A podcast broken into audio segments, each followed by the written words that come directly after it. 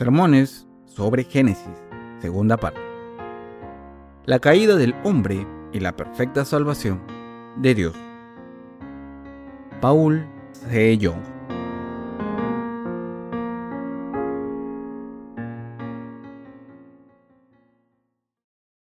Las bendiciones que Dios nos ha dado. Génesis 2 del 1 al 3. Fueron pues acabados los cielos y la tierra, y todo el ejército de ellos, y acabó Dios en el día séptimo la obra que hizo, y reposó el día séptimo de toda la obra que hizo. Y bendijo Dios al día séptimo, y lo santificó, porque en él reposó de toda la obra que había hecho en la creación. El pasaje de las escrituras de hoy dice que aunque Dios creó todo el universo, la humanidad vive en este planeta en el que Dios nos ha dado sus bendiciones. Los científicos buscan sin descanso vida en el universo y se preguntan si los humanos podríamos vivir en otro planeta. Sin embargo, lo más importante para nosotros es saber que Dios es quien creó este planeta. Hay una gran diferencia entre los que creen en Dios y los que no. Algunos dicen, ¿dónde está Dios? Todo empezó a existir por generación espontánea, y están atrapados en la teoría de la evolución, por lo que acaban viviendo sin esperanza. ¿De verdad creó Dios el universo y lo que hay en él? Si Dios no creó el universo, ¿Cómo apareció la Tierra? Cuanto más examinamos la creación de Dios, más nos damos cuenta de que Dios creó el universo y todo lo que hay en él. Está escrito en la Biblia, porque lo que de Dios se conoce les es manifiesto, pues Dios se lo manifestó, porque las cosas invisibles de Él, su eterno poder y deidad, se hacen claramente visibles desde la creación del mundo, siendo entendidas por medio de las cosas hechas, de modo que no tienen excusa. Romanos 1 del 19 al 20. Cuando miramos todos los animales y plantas en este mundo y cuando miramos todas las maravillas de la naturaleza, podemos ver el poder de Dios y la divinidad que hay en todo ello. Por ejemplo, cuando llega el otoño, se ven muchas libélulas volando por el cielo. ¿Saben cuántos tipos de libélulas hay en todo el mundo? Conocemos algunas de ellas, como las esmeraldas o las picotijeras, pero se estima que existen más de 6.000 tipos diferentes por todo el mundo. Esto nos recuerda cómo Dios dijo que creó a cada animal y planta según su género. Dios dijo que creó a todas las criaturas vivientes según su género. Podemos comprobarlo si leemos su palabra. Como Dios creó a cada criatura según su género, sabemos que no hay criatura en este mundo que sea igual. Algunas criaturas pueden parecernos iguales a simple vista, pero si observamos más de cerca podemos ver que son bastante diferentes. El hombre fue creado como hombre y los animales fueron creados según su género. Solo porque los humanos y los chimpancés se parezcan en algunos aspectos, no quiere decir que sean iguales. Todo lo que hay en la naturaleza revela que ha sido creado por Dios según su diseño. Todas las estrellas del universo fueron creadas por Dios. ¿Cómo se creó la humanidad? ¿Qué es la humanidad? ¿De verdad fuimos creados por Dios? ¿Fue la tierra creada por Dios? Cuando nos hacemos estas preguntas podemos ver que todo eso fue creado por Dios.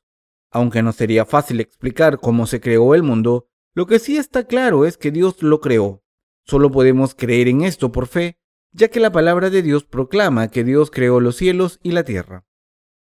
Ahora les voy a contar una historia sobre Isaac Newton, un científico que creía en Dios y sobre cómo hizo que uno de sus amigos, que era un científico ateo, aceptara la existencia de Dios y reconociera que Él creó el universo. Un día, mientras Newton estaba observando el espacio con su telescopio, este amigo fue a visitarle. Newton, inspirado por la belleza de las estrellas, le pasó el telescopio a su amigo y le dijo, Amigo mío, mira esas estrellas. ¿Acaso no intuyes la presencia de Dios? El amigo de Newton, que era también un científico, se burló de él mientras miraba por el telescopio. Me haces reír. ¿Dónde está Dios? Estoy mirando por el telescopio, pero no veo a Dios, ni siquiera su túnica.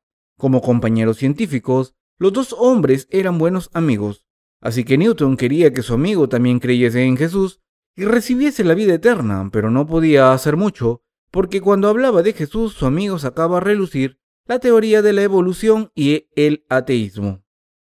Entonces Newton tuvo una brillante idea. Hizo una réplica del globo bastante exacta. Tras muchos días sin dormir, Newton completó el globo terráqueo, lo puso sobre la mesa e invitó a su amigo a casa. En aquel entonces, no todo el mundo disponía de un globo, aunque hoy en día sea fácil de obtener. Ni siquiera los científicos podían obtener uno fácilmente. Así que, cuando el amigo fue a casa de Newton a cenar, sintió curiosidad por el globo que había en la mesa. Le dio la vuelta para verlo mejor y le dijo a Newton, ¿De dónde lo has sacado? ¿Lo has comprado? Newton contestó, No, hace mucho que lo tengo. Apareció de repente por sí mismo, incluso antes de que mi padre hubiese nacido y ha estado ahí desde entonces. Su amigo le contestó, ¿Qué dices? Sabes que no es la primera vez que ceno en esta mesa, y nunca lo había visto. ¿Dónde lo has comprado? No lo he comprado. Apareció por sí mismo. Estás de broma. ¿Cómo puede un globo aparecer por sí mismo? No digas tonterías. ¿Cómo puede existir sin que nadie lo haya creado? No seas tonto. Tienes razón. En realidad, yo hice este globo hace unos días para dártelo a ti, pero esto es lo que quiero dejar claro. Te burlas de mí por decir que este globo apareció por sí mismo, pero ¿por qué insistes en que la Tierra apareció por sí misma? Te voy a hacer una pregunta. La Biblia dice que Dios creó tantos los cielos como la Tierra, así que alguien creó este planeta. ¿Pudo haber aparecido por casualidad? No. Si Dios no creó el planeta Tierra, ¿cómo pudo existir?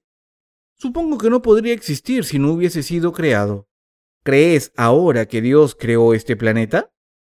El amigo de Newton pensó en esta cuestión y llegó a una conclusión. Este globo existe porque alguien lo ha creado. Entonces el mundo debe existir porque alguien lo creó. Newton le dijo a su amigo, ¿ves? Ahora que Dios existe, Dios creó este planeta y todo el universo. ¿Crees en esto? Creo que sí. Ahora estoy de acuerdo contigo en que un ser supremo debió haber creado el universo y todo lo que hay en él. Es verdad. Dios creó este planeta y el universo, y también te creó a ti. Además de las aves y los animales, Dios lo creó todo. ¿Crees ahora? Sí, ahora creo.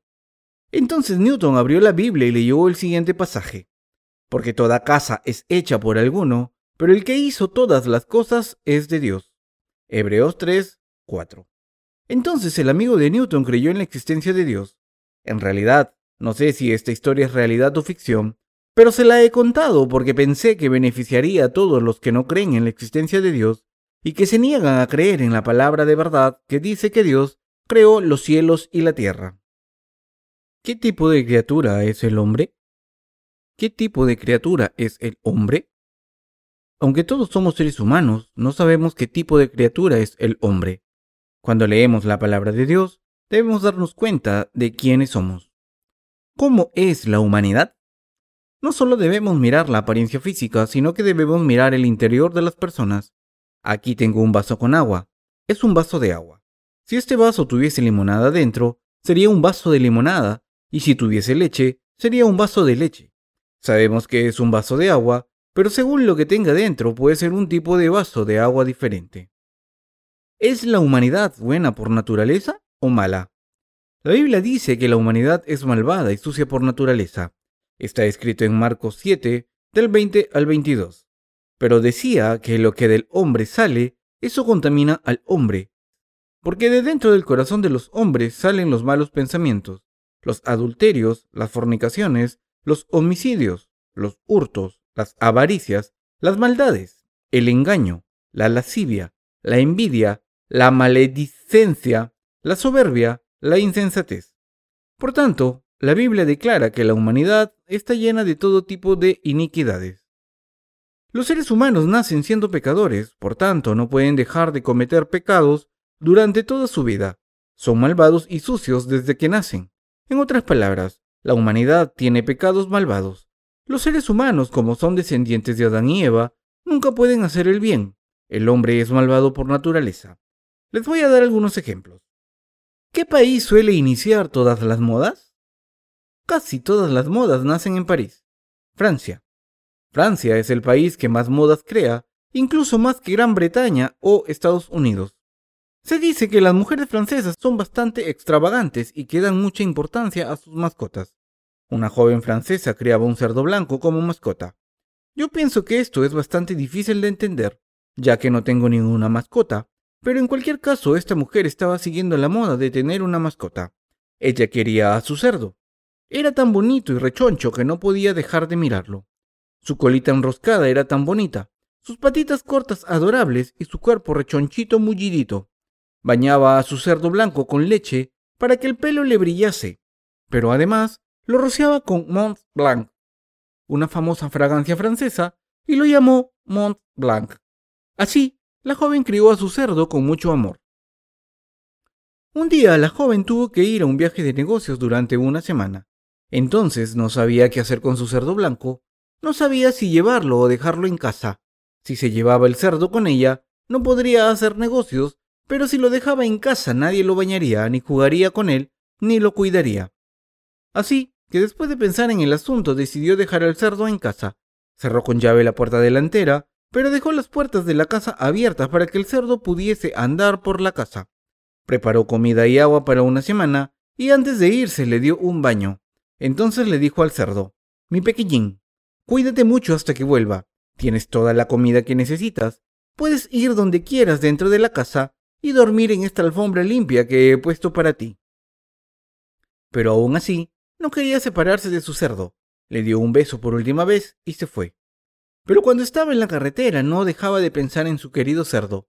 Se preocupaba por todo. ¿Estará bien mi cerdito? Espero que no se caiga en el plato del agua. Al final, después de acabar con sus negocios, volvió a casa a la semana siguiente. En cuanto abrió la puerta, llamó a su cerdo, pero no hubo respuesta. Miró por todas partes, desde la habitación hasta el comedor y la cocina, pero su querido Mont Blanc no aparecía. Cuando empezaba a estar desesperada pensando que alguien le había robado el cerdo, escuchó un oink. Así que buscó de dónde procedía el sonido y se acercó. Cuando llamó a Mont Blanc, se escucharon más sonidos. ¿Dónde creen que estaba el cerdo? Mont Blanc estaba sentado en un montón de basura en el jardín. Había comido tanta basura durante la última semana que su estómago estaba hinchado y estaba tumbado patas arriba. Pero cuando oyó la voz de su dueña, se puso contento y le contestó con un oink. La mujer dijo, ven aquí ahora mismo, Montblanc. Pero el cerdo ni se movió. Montblanc ni se inmutó y miró a la mujer como diciendo, pero mujer, mira dónde estoy. La mujer nunca había visto a Montblanc tan feliz. Era la primera vez que veía esa expresión de satisfacción en la cara de Montblanc. Y era allí, mientras estaba encima de un montón de basura. Esto le molestó bastante. Le dijo al cerdo, Montblanc, nunca debes dormir en un sitio así, ni comer basura. Tienes que comer el pan que te doy, beber la leche que te doy, jugar en el agua limpia con la que te baño y dormir en la cama limpia en la que yo te arropo. No debes estar ahí. Ven aquí. Pero en vez de hacerle caso, el cerdo miró a la mujer con cara de felicidad. No me extraña que la mujer estuviese tan enfadada. El hombre es como el cerdo de esta historia. Por naturaleza, el hombre nace con todo tipo de pecados, tales como las fornicaciones, los homicidios, los hurtos, las avaricias, la soberbia, la insensatez, entre otros. Y por eso, los seres humanos no pueden evitar cometer pecados durante toda su vida. Como los seres humanos nacen con pecados en el corazón por naturaleza, Salmo 51.5, no pueden evitar practicar la maldad durante todas sus vidas y caer en la desesperación. Esta es la naturaleza de la humanidad. ¿Prefiere un cerdo vivir en una casa? Desde el día en que nacen al cerdo le gustan los desechos y la suciedad por naturaleza. Por supuesto que bebería leche si se le diera, pero lo que de verdad le gusta es la basura. Por eso decimos que una persona desordenada es un cerdo o cerda. Esta es la naturaleza del cerdo. Por tanto, como los seres humanos nacen con pecados, siguen siendo malvados. Así son los seres humanos. Esta es la naturaleza del cerdo. Por tanto, como los seres humanos nacen con pecados, siguen siendo malvados. Así son los seres humanos. Por naturaleza, ¿es el hombre malo, cruel o gentil, sucio o limpio? La humanidad es más sucia que nada en este mundo. Así que la Biblia dice, engañoso es el corazón, más que todas las cosas, y perverso. ¿Quién lo conocerá? Jeremías 17:9. Cuando miramos a una persona no debemos juzgarle por su exterior y decir que es limpio y virtuoso.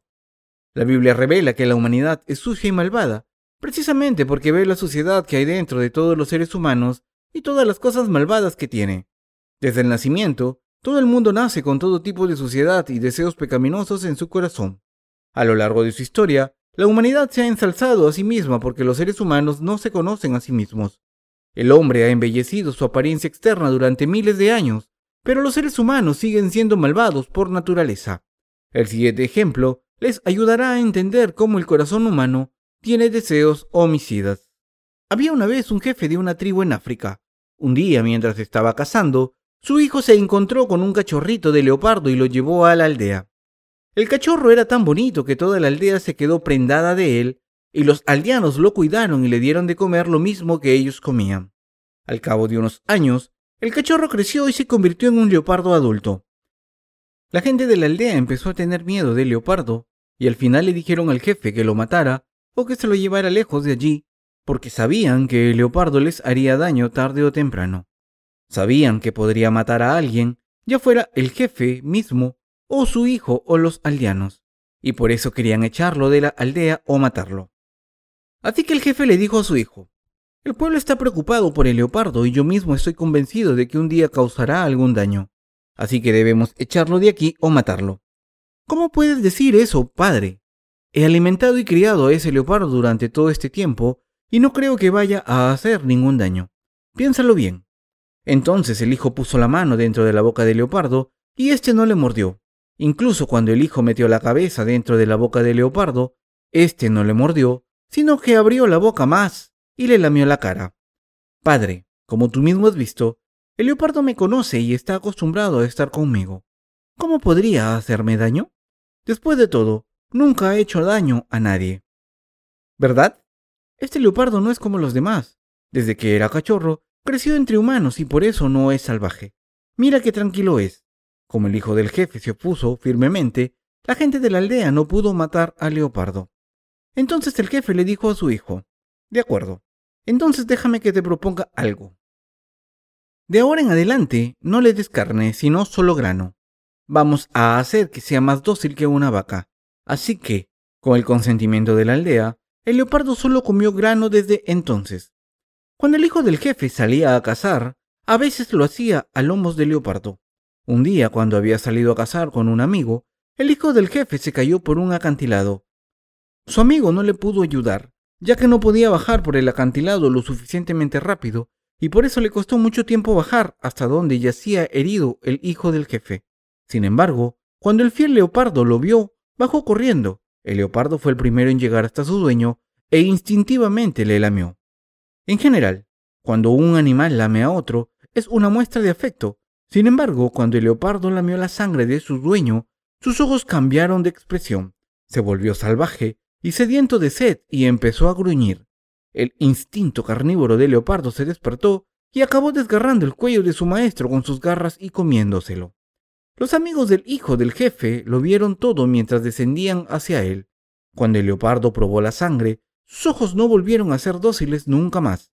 Así que los amigos corrieron hacia la aldea y se lo contaron todo al jefe. El leopardo se ha vuelto contra su dueño y lo ha matado. La gente decía, te lo dijimos, un leopardo es un leopardo. No se vuelve dócil porque le des de comer grano. ¿Por qué no nos escuchaste cuando te dijimos que estaba sediento de sangre y que era carnívoro por naturaleza y que pronto actuaría según sus instintos? El jefe y los aldeanos se lamentaron, pero ya era demasiado tarde. La gente cree que si reciben una educación adecuada, los hijos pueden vivir virtuosamente y que son buenos, por naturaleza. Así es como educan a sus hijos. Además, sostienen que todo el mundo debe ser educado porque el hombre que no tiene educación es como una bestia. Sin embargo, la educación no hace a nadie virtuoso. El aprender las reglas de la moral y la ética, o el ser educado por buenos padres, no hace que una persona sea virtuosa. Los seres humanos tienen el mal dentro y por eso son seres malvados, que cometen pecados durante toda su vida. Por eso la Biblia dice que los seres humanos son una generación de malignos. Isaías 1.4. La humanidad es malvada por naturaleza. La Biblia dice que el hombre es malvado, perverso, adúltero y depravado, y comete hurtos y homicidios. En otras palabras, la semilla de la humanidad es el mal.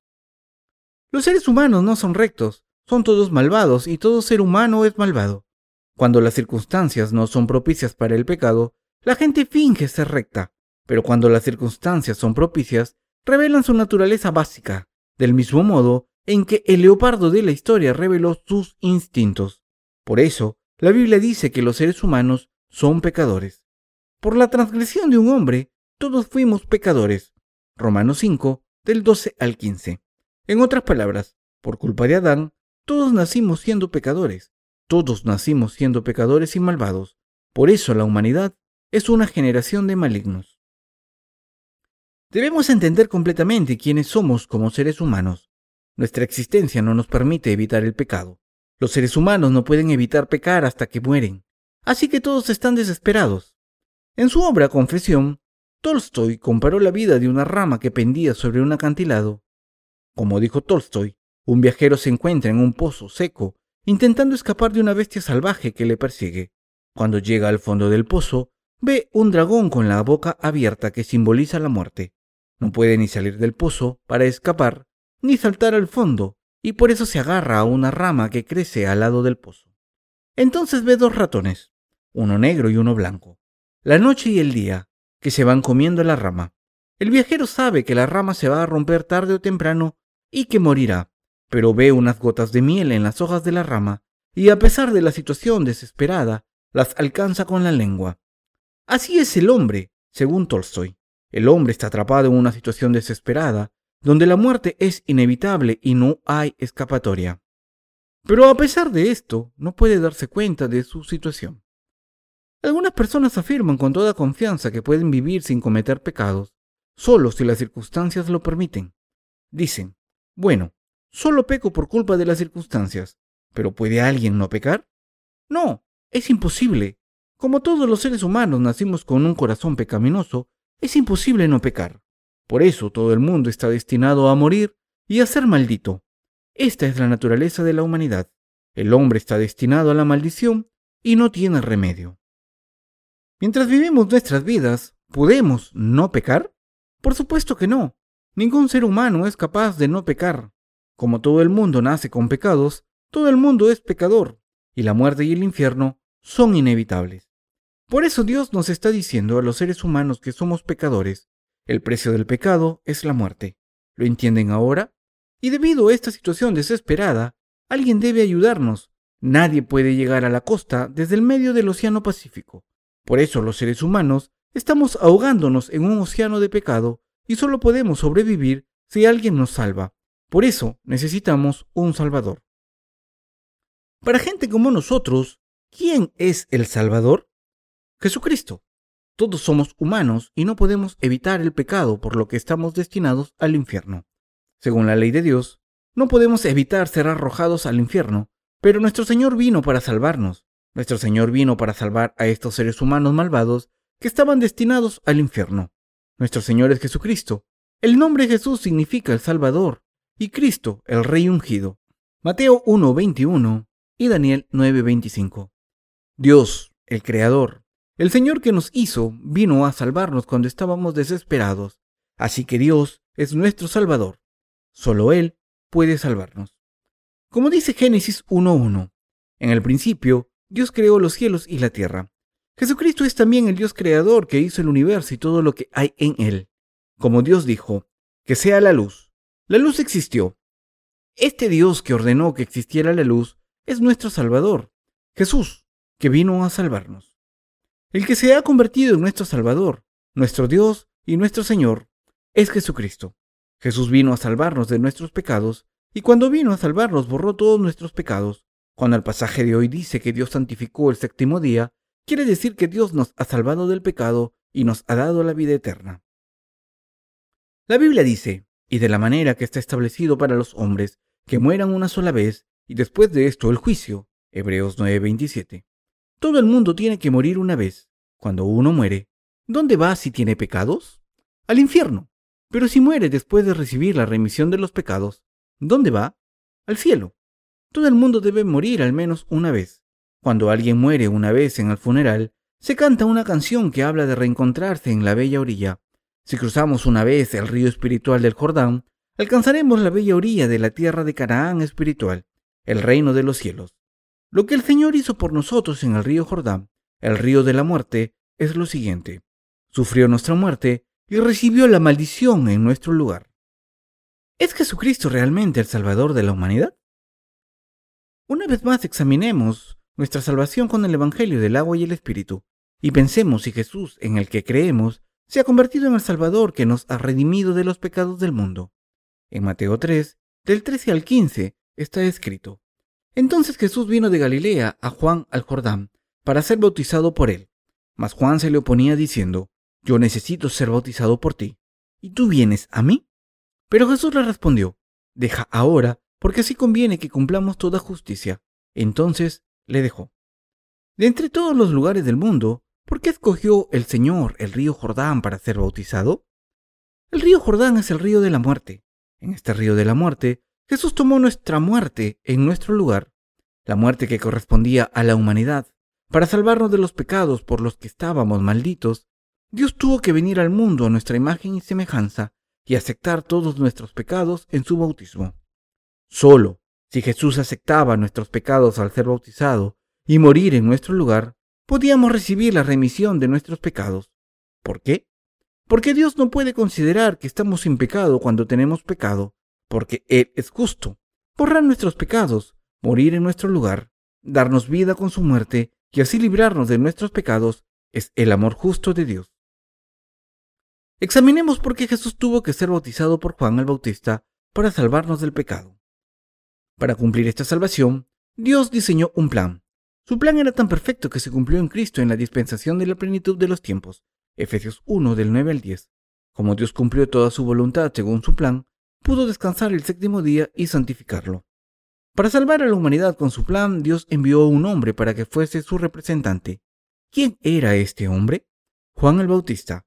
¿Por qué necesitaba Dios un representante para la humanidad? Porque a través de este representante Dios pasó todos los pecados del mundo sobre sí mismo, mediante el bautismo, porque la sabiduría de Dios es diferente a la nuestra. Solo cuando Dios murió en nuestro lugar, nuestros pecados desaparecieron y solo entonces pudimos evitar la muerte y vivir para siempre. Por eso Dios envió un hombre, Juan el Bautista, como representante de la humanidad. Y el Señor vino como Salvador encarnado en un hombre.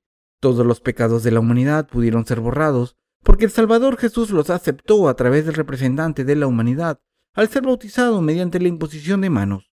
Solo podemos presentarnos ante Dios y evitar la muerte si estamos sin pecado, y por eso Dios puso a Juan el Bautista en el río Jordán. Esta es la sabiduría de Dios. La sabiduría de Dios es mayor que la del hombre. La Biblia dice que incluso la insensatez de Dios es más sabia que la sabiduría del hombre. Juan el Bautista es el representante de la humanidad. Está escrito, de cierto os digo, entre los que nacen de mujer no se ha levantado otro mayor que Juan el Bautista, pero el más pequeño en el reino de los cielos mayor es que él.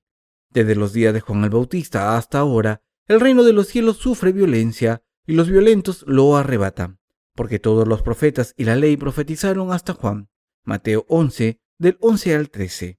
Dios dejó claro que el mayor de los nacidos de mujer, es decir, el representante de la humanidad, es Juan el Bautista.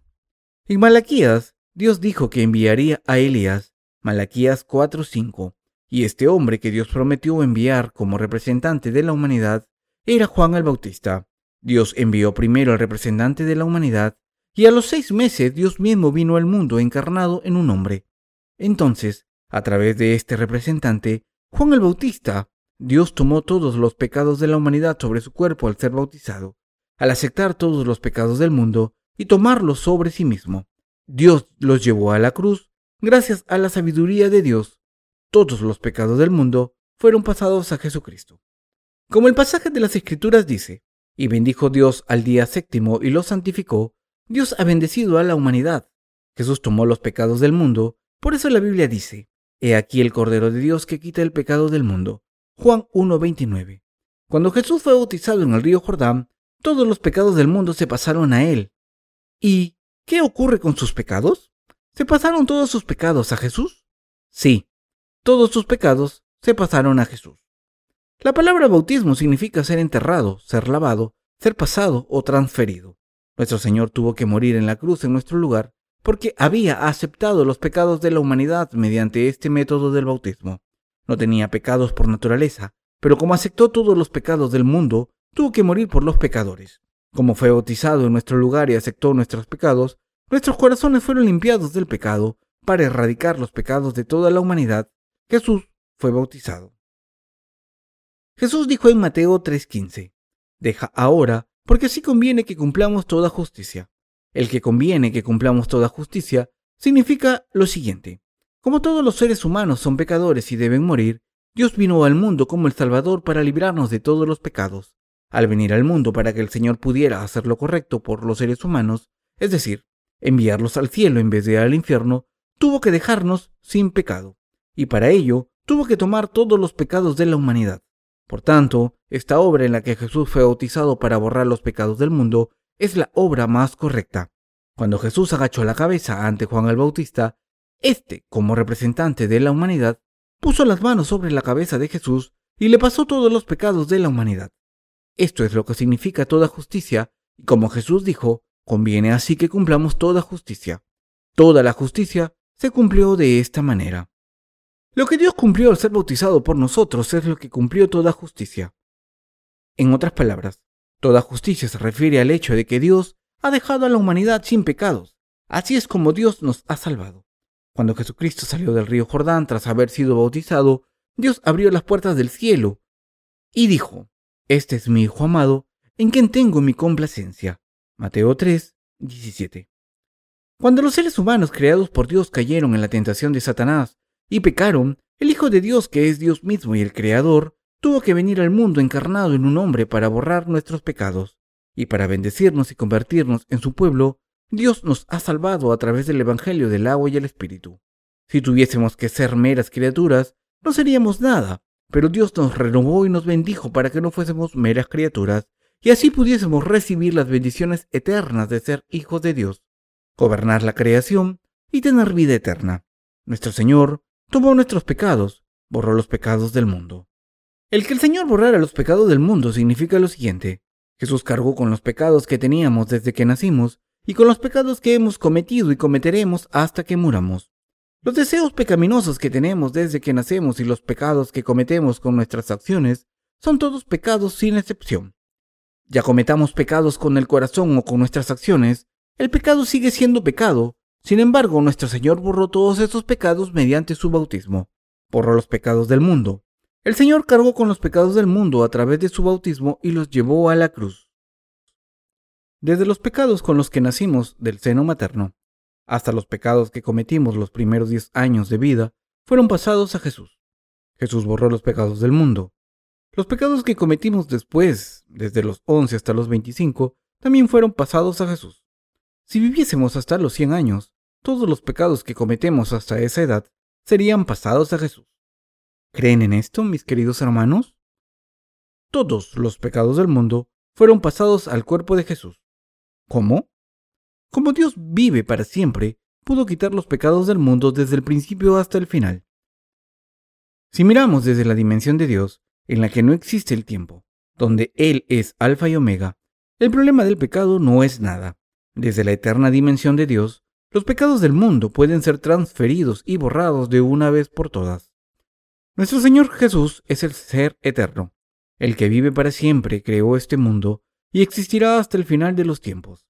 Este planeta desaparecerá en el futuro.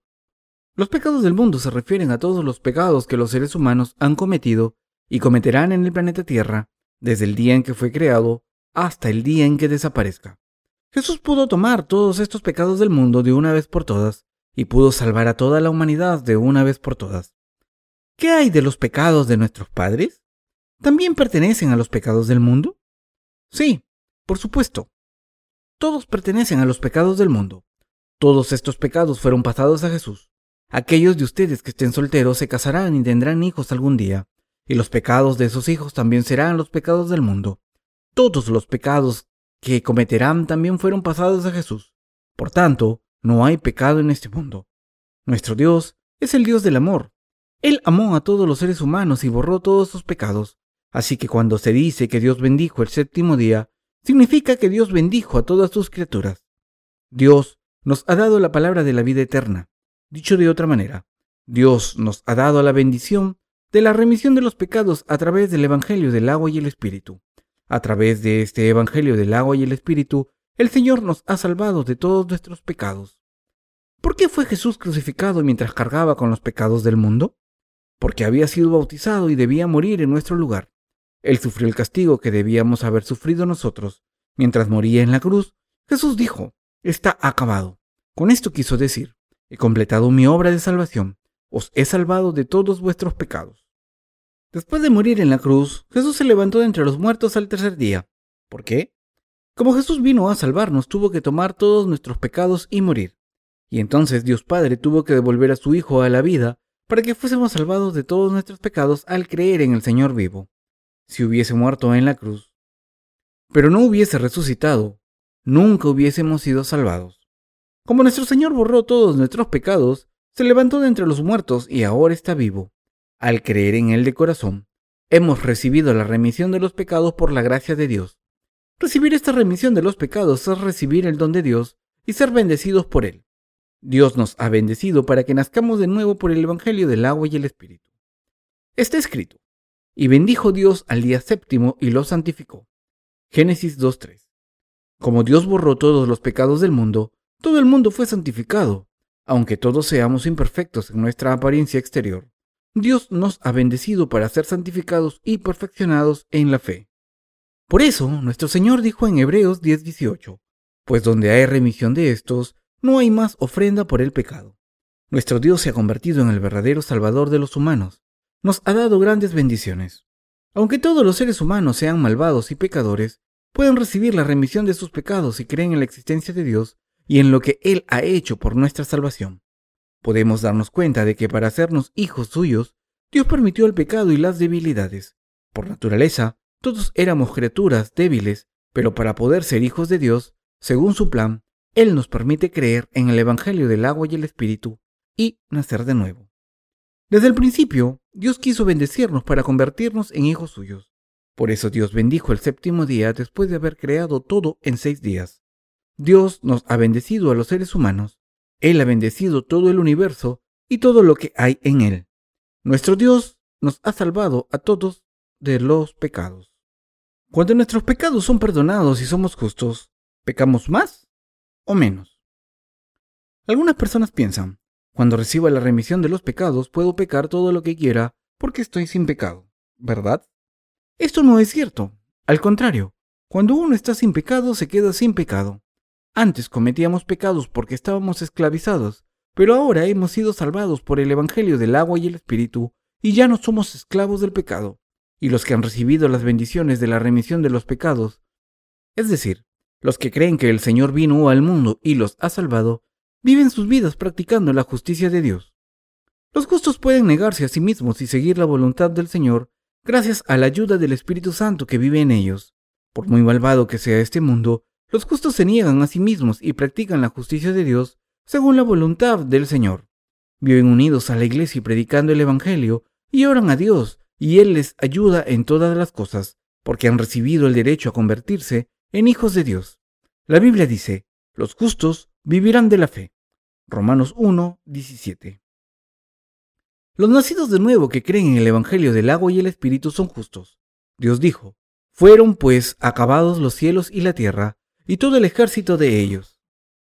Y acabó Dios en el día séptimo la obra que hizo, y reposó el día séptimo de toda la obra que hizo, y bendijo Dios al día séptimo, y lo santificó porque en él reposó de toda la obra que había hecho en la creación. En otras palabras, Dios descansó en paz precisamente porque bendijo a sus criaturas y las completó. El Señor es nuestro Salvador. El Señor nos ha salvado a través del Evangelio del agua y el Espíritu. Todos debemos vivir por esta fe, pero muchas personas todavía no tienen esta fe y viven sin fe. Por ejemplo, los seguidores de la Iglesia Adventista del séptimo día no trabajan los sábados porque observan el Sabbat pero esto no es lo que la Biblia quiere decir cuando afirma que debemos observar el Sabbat el séptimo día. Dios nos dijo que observásemos el Sabbat como un día, pero hoy en día los adventistas siguen marcando un día específico de la semana como Sabbat para santificarlo. Para ellos el Sabbat se extiende desde la puesta del sol del viernes hasta la puesta del sol del sábado. Esto es lo que tendríamos que hacer si tuviésemos que fijar el Sabbat del Antiguo Testamento en un día de la semana. Sin embargo, cuando Dios nos dijo que observásemos el sabbat, quiso decir que debíamos observarlo en nuestros corazones. En otras palabras, Dios nos dio el sabbat para mantener la fe en su salvación y para creer que el Señor nos ha salvado y bendecido. Nuestro Señor nos ha bendecido, nos ha salvado. Dios nos está diciendo que mantengamos esta fe al darnos el sabbat. No todo el mundo tiene la misma hora. Hay diferencias horarias dependiendo de en qué parte del mundo nos encontramos. Cuando es de día aquí, en otra parte es de noche. Cuando es domingo aquí, allí es todavía sábado. Así que, ¿cómo podemos determinar exactamente qué día es el sabbat? Cuando hacen un vuelo internacional, a veces ganan un día o lo pierden. Así que debido a las diferencias horarias, no tiene sentido determinar el sabbat. Debemos darnos cuenta de que cuando el Señor nos dijo, santificad el sabbat, nos estaba diciendo que debemos mantener la fe en la verdad de que el Señor nos ha hecho santos y ha borrado todos nuestros pecados. Mucha gente todavía tiene pecados en sus corazones, sin embargo, quien cree en la verdad no tiene pecado por la gracia de Dios. Dios dijo, pero la ley se introdujo para que el pecado abundase, mas cuando el pecado abundó sobreabundó la gracia. Romanos 5:20. Así, los seres humanos que tenían tantos pecados ya no tienen ninguno. Por eso estamos tan agradecidos este es el misterio del Evangelio. Como la Biblia dice, cuando Dios acabó su obra de creación, descansó el séptimo día, pero mucha gente no se da cuenta de esto y sigue pidiendo perdón por sus pecados. Hay gente que aunque cree en Jesús, todavía ofrece oraciones de penitencia y le pide a Dios que perdone sus pecados personales, porque cree que solo el pecado original ha sido perdonado. Esta gente no se da cuenta de lo que Dios ha hecho por ellos. El libro del Génesis en concreto en sus primeros capítulos es un esquema de la Biblia completa, es decir, que la palabra de Génesis contiene todo el plan de Dios. Si se tiene fe en la palabra de los primeros capítulos del Génesis, se puede entender toda la Biblia. Por eso, enseño esta parte con todo detalle a mis alumnos. Dios dijo que bendijo el séptimo día, pero ¿de verdad han recibido las bendiciones del séptimo día? ¿Hay todavía algún pecado en sus corazones que Dios tenga que borrar? No, aunque seamos insuficientes, ya no tenemos ningún pecado. Dios nos ha bendecido. Creer en el Evangelio del agua y el Espíritu es estar bendecidos. Hace dos mil años Jesús vino al mundo y borró nuestros pecados al ser bautizado. Erradicó los pecados de la humanidad. Expurgó todos los pecados del mundo. Como nuestro Señor ya ha borrado los pecados del mundo, ahora descansa en paz. Por eso dijo, y bendijo Dios el séptimo día, porque en él descansó. El día del Sabbat es un día de descanso. Dios descansó en paz porque no había nada más que hacer. Por su amor hacia nosotros, el Señor ha salvado a los seres humanos que habían caído en el pecado. Como el Señor nos ha salvado a los que estamos malditos y desesperados, ahora puede descansar. Si no hubiese completado su obra a la perfección, no habría podido descansar y seguiría trabajando hasta ahora. Lo único que tenemos que hacer es creer en este Evangelio del agua y el Espíritu, a través del que el Señor nos ha hecho completos y debemos difundir este mensaje. Nuestro deber es proclamar la resurrección del Señor, su victoria, su triunfo sobre Satanás y la erradicación del poder del diablo, la muerte y la maldición. Nuestro Señor nos ha dado una única tarea, que es difundir el Evangelio. Nos ha dado esta obra de predicar la buena noticia de que el Señor nos ha bendecido y nos ha salvado. Dios nos ha bendecido a todos para servir al Evangelio del agua y el Espíritu. Aleluya.